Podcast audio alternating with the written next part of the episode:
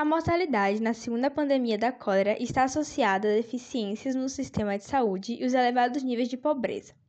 A cólera se alastrou por quase todas as províncias e em poucos meses infectou uma média de 5 mil pessoas por dia, além de aumentar o nível de mortalidade infantil.